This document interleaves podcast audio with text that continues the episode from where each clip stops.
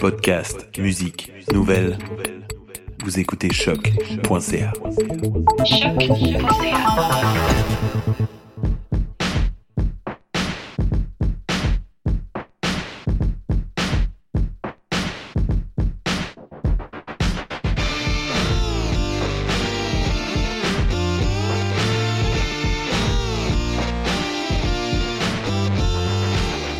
Bienvenue à toutes et à tous à URL le podcast, le premier podcast sur les femmes en technologie au Québec. Je m'appelle Chloé Frélon et vous écoutez l'épisode 2.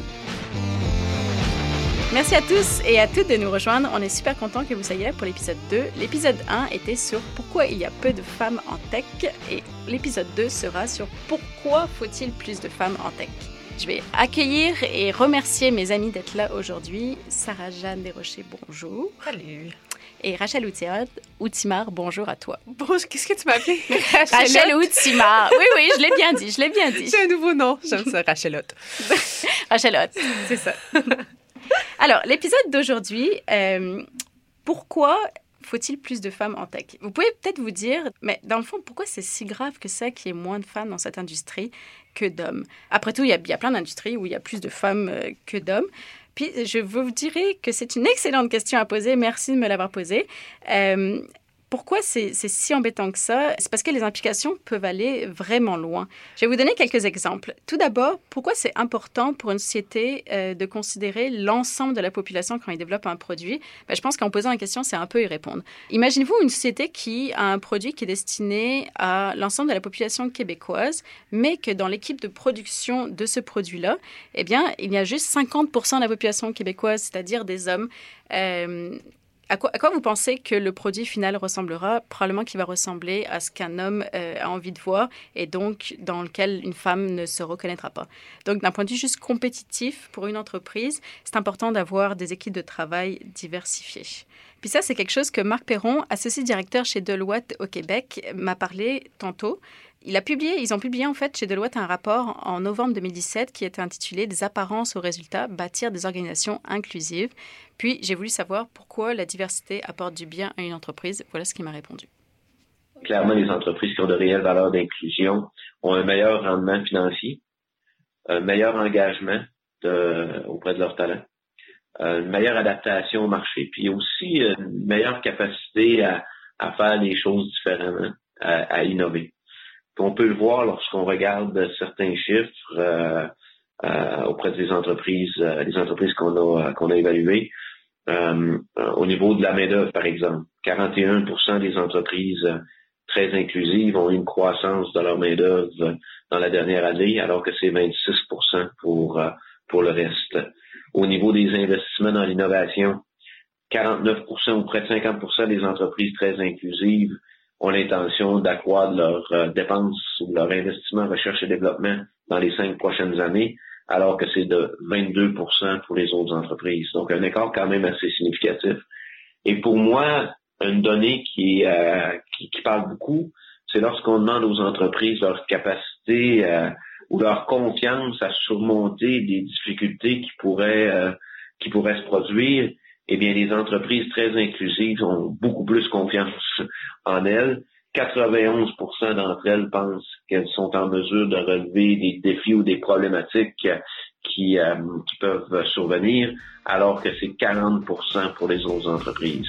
Donc, un niveau de confiance, euh, non seulement en l'avenir, mais en leur capacité d'être agile, d'innover, de faire face à des difficultés qui est beaucoup plus grand euh, dans des entreprises qui ont beaucoup de diversité et qui sont très inclusifs.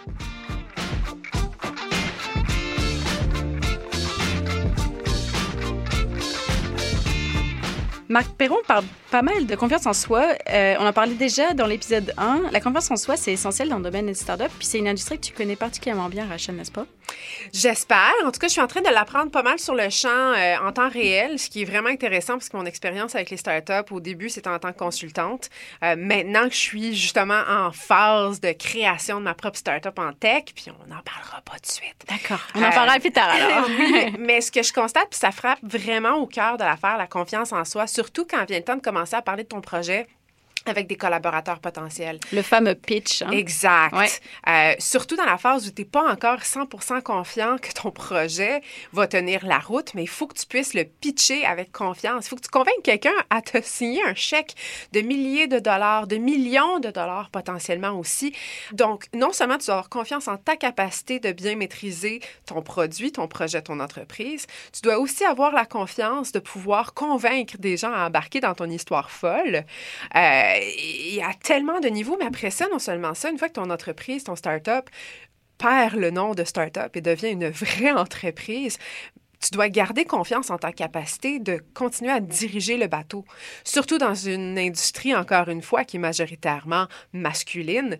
Tu dois constamment convaincre non seulement ton équipe interne, mais maintenant ton équipe externe, les haters, comme on dit aussi, ouais, les gens qui attendent très euh, rapidement de voir comment vite ton entreprise va couler.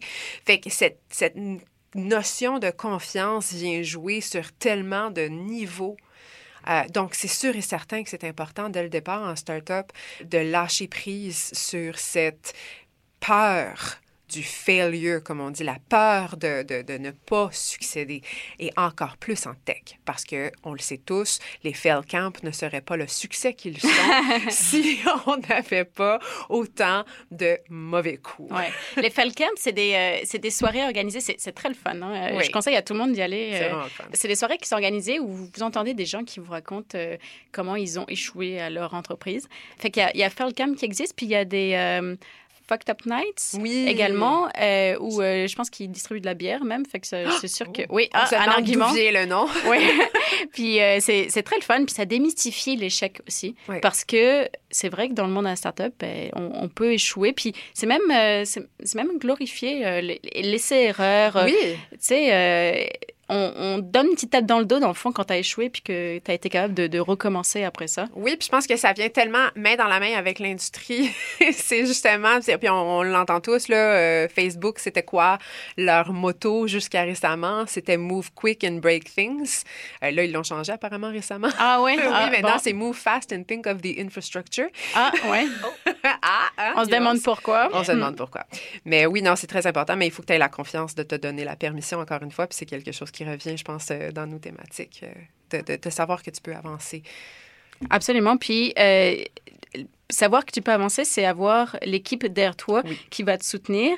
Puis, de nos jours, là, on, on parle tout le temps des, des fameux millennials, dont on a quelques exemples autour de la table. Quelques-uns. Euh, Pas pas, moi. pas auprès de Rachel, Rachel. ni moi, mais, euh, mais donc on regarde Sarah Jeanne quand on parle des millennials. Voilà. Puis j'ai demandé à, à Marc Perron si, dans le fond, parler d'une entreprise diversifiée où les, les femmes sont euh, à, à égal euh, nombre aux hommes, euh, ça peut être un, un argument. Et, et qu'est-ce que ça apporte aux employés de travailler dans une telle société? On l'écoute. Je pense que ce qui est, ce qui est important, c'est que l'inclusion, quand on a réellement des valeurs d'inclusion, c'est qu'on on s'assure que chacun est à l'aise d'être qui, d'être elle-même au travail. Chacun euh, sent que sa contribution est reconnue. Opinion, on va chercher leur opinion. On les, non seulement on les écoute, mais on prend leurs idées, leurs opinions en compte dans la prise de décision. Euh, puis pour eux, euh, évidemment, c'est très très important, puis euh, c'est très valorisant et ça leur donne un sentiment de faire de faire partie de l'équipe. Moi, je dis souvent que comme leader, on a l'obligation euh, d'aller de reconnaître que chacun a une contribution unique à apporter et que c'est notre obligation, notre rôle d'aller chercher cette contribution unique de chacun. Donc, euh, c'est clair que pour euh, les gens qui font partie d'une organisation inclusive, ben, ont le sentiment de plus contribuer au développement de l'entreprise. Donc, euh, ce qui, selon moi, explique euh, le niveau d'engagement de ces gens-là. On dit aussi que ces entreprises euh, inclusives ont plus une meilleure performance. Pour les gens, c'est toujours plus intéressant de faire partie d'une équipe gagnante, plus performante que moi.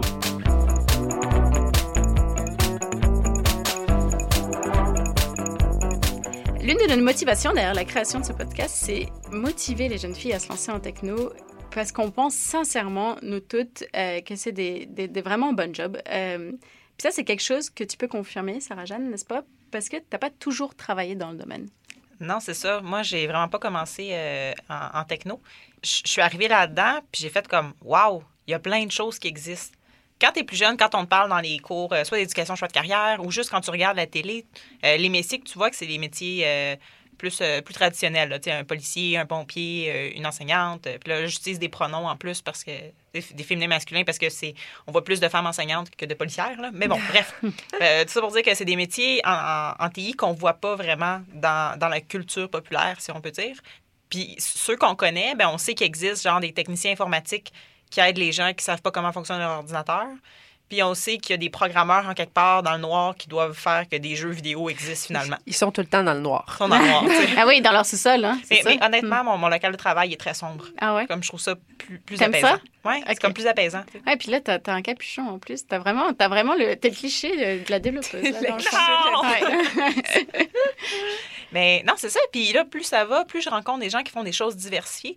Puis je me rends compte que être en informatique ou être en technologie, c'est pas juste une chose. C'est plein de choses différentes. Euh, tu peux travailler, tu peux, tu peux travailler sur, euh, sur, des, logiciels, tu peux travailler sur des jeux vidéo, tu peux faire des sites web. Donc, quelqu'un qui est plus artistique peut se dire, ben moi, je vais faire des sites web, je vais faire un design qui va être beau. Euh, Il y a quelqu'un qui, aime plus ce qui est logique, peut dire, ben moi, je veux aller travailler, m'assurer que mon, mon application, mon logiciel fait quelque chose. Quelqu'un qui aime tout ce qui est plus en arrière, les, données, euh, peut aller travailler avec des bases de données, peut aller faire euh, plein de statistiques, parce que la statistique, c'est c'est plus ce que c'était avant. Là. Maintenant, c'est rendu vraiment plus poussé. On peut faire du machine learning qui consiste à prédire un peu ce qui va se passer avec des données qu'on a déjà. Donc, c'est vraiment super diversifié, c'est super intéressant, c'est super stimulant, mais les gens ne savent pas que ça existe. Puis je pense que les filles, ne sachant pas que ça existe, iront peut-être pas dans cette direction-là par euh, Ah, je vais aller voir qu'est-ce qui se passe en informatique. Non, c'est ça. de Si tu, si moins tu sais pas, tu vas pas y euh, penser. base. Ouais. Puis j'imagine que c'est quelque chose, euh, c'est le message que tu essaies beaucoup de véhiculer avec ton application auprès de, de Canada en programmation. Oui, c'est super important pour moi de faire connaître ça. Puis de. Notre notre mission à Canada en programmation, c'est de donner à tous une chance égale d'apprendre à programmer. Puis surtout au sujet, nos, nos- nos programmes, en fait, visent certains groupes d'individus, comme les femmes, qui ont moins accès à apprendre la programmation, donc avec Ladies Learning Code. On a Kids Learning Code pour les enfants, on a Girls Learning Code pour les jeunes filles, on a le Teen Club pour les adolescentes, parce qu'à 16 ans, ton réflexe, ça ne sera pas de t'inscrire dans un club parascolaire de programmation. C'est c'est quoi leur réaction quand tu leur apprends la programmation à ces jeunes-là? Euh, c'est de la magie. Je, je leur regarde les yeux, puis j'ai l'impression qu'ils ils auraient pu être en train de construire quelque chose en Lego. Puis là, à la place d'être juste comme tu mets trois, quatre blocs ensemble, puis ça fait comme un, un- un beau Lego, mais là, tu mets trois, quatre blocs de programmation ensemble, puis ça te fait un jeu de course que tu peux contrôler, qui compte tes points, que tu peux changer de la vitesse. Puis je me rends compte qu'ils se rendent compte que. Je me rends compte qu'ils se rendent compte euh, que tout ça, c'est de la magie. Ce que tu es habitué de consommer comme produit sur l'iPad de tes parents, sur l'ordinateur, sur la console, mais là, c'est en- c'est toi qui es en train de le créer. Et ces jeunes-là, ils s'en rendent compte que ce qu'ils font, c'est wow. Ben, c'est super intéressant ce que tu racontes, euh, Sarah-Jeanne. Puis c'est important de motiver nos jeunes à se lancer en TI parce que euh, on a un manque de main-d'œuvre au Québec et ailleurs dans le monde. C'est un problème que tous les, les villes développées euh, connaissent. Plus les années passent et plus les professionnels de l'industrie en parlent, on a besoin de personnes qualifiées en technologie pour faire rouler nos entreprises. Puis n'en ayant pas, on, on prive le Québec d'une certaine euh, compétitivité. C'est un, un point qui ressort euh, du rapport de, de que je vous encourage de lire d'ailleurs. Est-ce que Rachel, c'est un, un point, euh, la difficulté d'embaucher, puis la difficulté d'embaucher des gens qualifiés, c'est un point que tu as déjà constaté?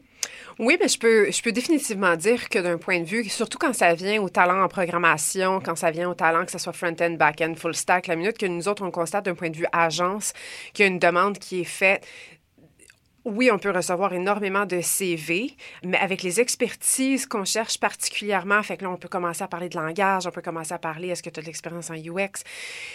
Juste d'aller chercher ces nuances-là, on parle même plus de d'où vous venez, quelle langue vous parlez, quelle, quelle couleur est votre peau, puis euh, quel genre êtes-vous ou quel genre reflétez-vous. C'est juste à la base de pouvoir aller chercher ces qualités-là. Donc, challenge numéro un, d'aller trouver le bon casting pour le bon rôle et de le retenir. Le cette retenir, personne-là, ouais, ouais, un point euh, clé. pour qu'elle reste avec toi, c'est un challenge numéro un. Challenge numéro deux, après ça, c'est d'aller jouer au deuxième degré, comme on tente de faire beaucoup plus, c'est d'aller chercher, chercher cette diversifi- euh, diversification-là, diversité, c'est bien plus simple comme mot, euh, d'aller chercher la diversité. Donc, de un, d'aller chercher la main-d'œuvre qualifiée, de deux, aller la chercher qui va représenter tous les groupes de personnes. Puis on est au Québec, on a énormément de représentation, Euh, mais d'aller chercher justement ces personnes qualifiées-là à la base, peu importe qui ils sont, c'est un challenge. Ouais. Surtout, euh, surtout dans une ville à startup comme Montréal, je veux Oui. dire, le, le full stack, euh, développeur full stack, pour ceux qui ne savent pas, euh, full stack, ça veut dire qu'on maîtrise. euh, ben, en fait, euh, Sarah résumé. Jeanne va nous l'expliquer. Oui, hein. Sarah-Jeanne, explique. C'est quoi Ben, un full stack? Rondement résumé, souvent, tu as le développeur front-end qui s'occupe de faire ce que, ce que l'utilisateur voit sur l'interface. Mhm. Tu as le, le développeur back-end qui s'occupe de ce qui se passe en arrière, donc notamment les bases de données. Puis tu aurais le full stack qui, lui, gère les deux à la fois. Oui. Ou elle. J'arrive. Oui. Ah, merci de nous reprendre. C'est Mais- mon côté enseignante de français qui met tout au masculin. Là. Je, je donne une tape euh, sur, euh, sur la main de, de Sarah Jeanne. Mais euh, donc, donc, ce fameux full stack, là, c'est le Graal que toutes les startups euh, Ah. ont, ont besoin parce que si, si vous avez, c'est ça, si vous avez celui-là quand vous partez votre entreprise, ben, ben, vous êtes bon, vous avez à peu près tout, tout le spectre du développement, au moins pour les, Oui. la- les premiers mois de vie de la startup. Et l'autre challenge, c'est qu'une fois qu'une personne est rendue au point où ils sont qualifiés pour être une développeuse full stack, on parle d'une nouvelle catégorie de salaire. Fait que quand tu es startup en plus ou tu essaies d'être en modèle lean, tu as juste un petit fonds pour euh, rouler ton entreprise, les chances sont bonnes, à moins que tu sois vraiment bonne négociatrice, euh, de l'embarquer dans ton équipe. Yeah, bonne chance avec ça. Fait que tu te retrouves avec deux personnes plutôt qu'une. Ah! on va se le dire, c'est pas facile. Ben non, c'est pas possible. Non, absolument.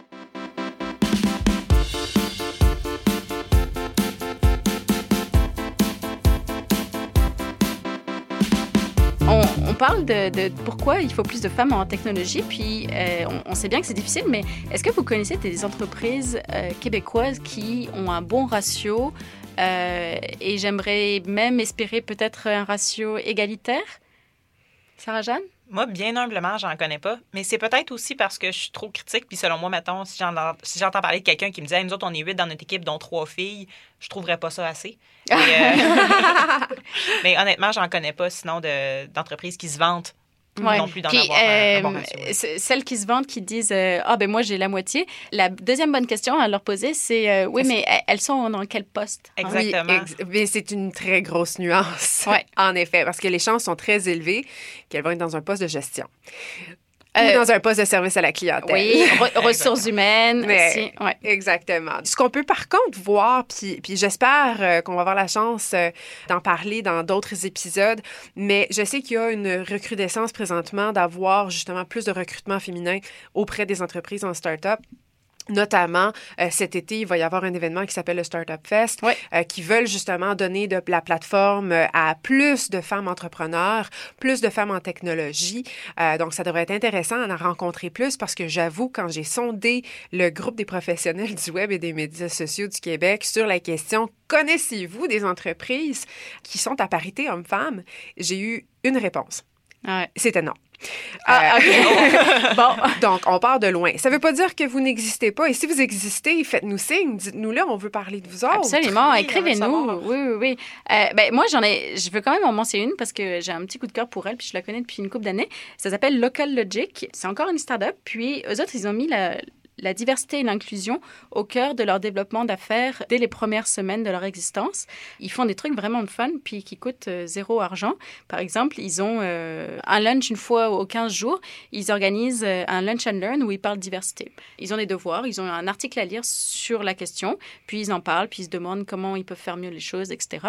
Puis de de se questionner d'une façon régulière comme ça sur la place de la diversité dans l'entreprise, ça fait que naturellement, on se met à embaucher du monde diversifié. Puis là, c'est c'est vraiment la diversité au, au sens très large. C'est pas seulement de genre. Il y a des employés qui sont parents, il y a des employés qui sont pas parents, il y en a qui viennent de d'autres pays, il y en a qui parlent d'autres langues.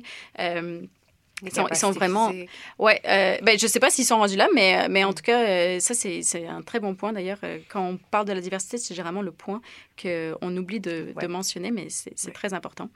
En fait, avant que tu changes de sujet, s'il y a des entreprises qui sont intéressées à savoir comment elles pourraient mieux faire pour améliorer leur diversité dans leurs employés, euh, il y a une certification qui s'appelle B Corporation. Donc, vous allez en ligne, je pense que c'est bcorporation.net. C'est une certification. Il faut que tu passes énormément d'étapes, mais ce que ça te permet de faire, c'est que ça démontre que la valeur sociale est importante pour toi dans ton entreprise. Donc, il te montre comment accueillir plus de gens de backgrounds différents. Et une fois que il y a beaucoup plus d'étapes que ça à passer, mais par rapport à la diversité, c'est déjà un excellent point de départ. Juste d'aller lire la documentation qu'ils ont sur leur site web. Si tu n'as aucune idée comment attirer plus de gens que des hommes blancs francophones ou des hommes blancs anglophones dans ton, dans ton équipe, c'est un excellent point de départ euh, à la base. Ah, tu as tout à fait raison. Puis, euh, comme on le disait tantôt, la compétition, elle est bien trop élevée pour se permettre de ne pas embaucher les bonnes personnes. Mhm. Puis de se permettre de ne pas avoir un, produit euh, vraiment compétitif. Puis la, valeur d'une entreprise, euh, certes, elle est dans ce qu'elle produit, mais elle est, elle est dans, dans sa ressource humaine, euh, en fait. c'est un, très bon point. Puis je conclurai sur... S'il y a vraiment quelque chose que j'aimerais que les personnes qui nous écoutent retiennent, c'est que lorsqu'on parle de nécessité d'avoir des femmes dans les entreprises techno, au sens plus large, on, on parle toujours de diversité dans le fond.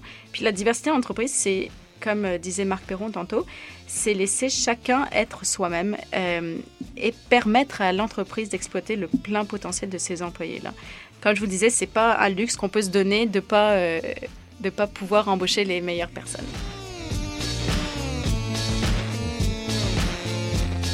Eh bien, c'est un deuxième épisode qui se termine. Je remercie mes formidables chroniqueuses avec moi, Sarah-Jeanne Desrochers, Rachel Outimar et un grand merci à Elisabeth Potvin-Lemay pour le super montage sonore. Un grand merci également à Chaque FM, la radio de l'UCAM, pour son soutien dans cette aventure. C'était le deuxième épisode de URL, le podcast. On se revoit la semaine prochaine. Merci à toutes et à tous.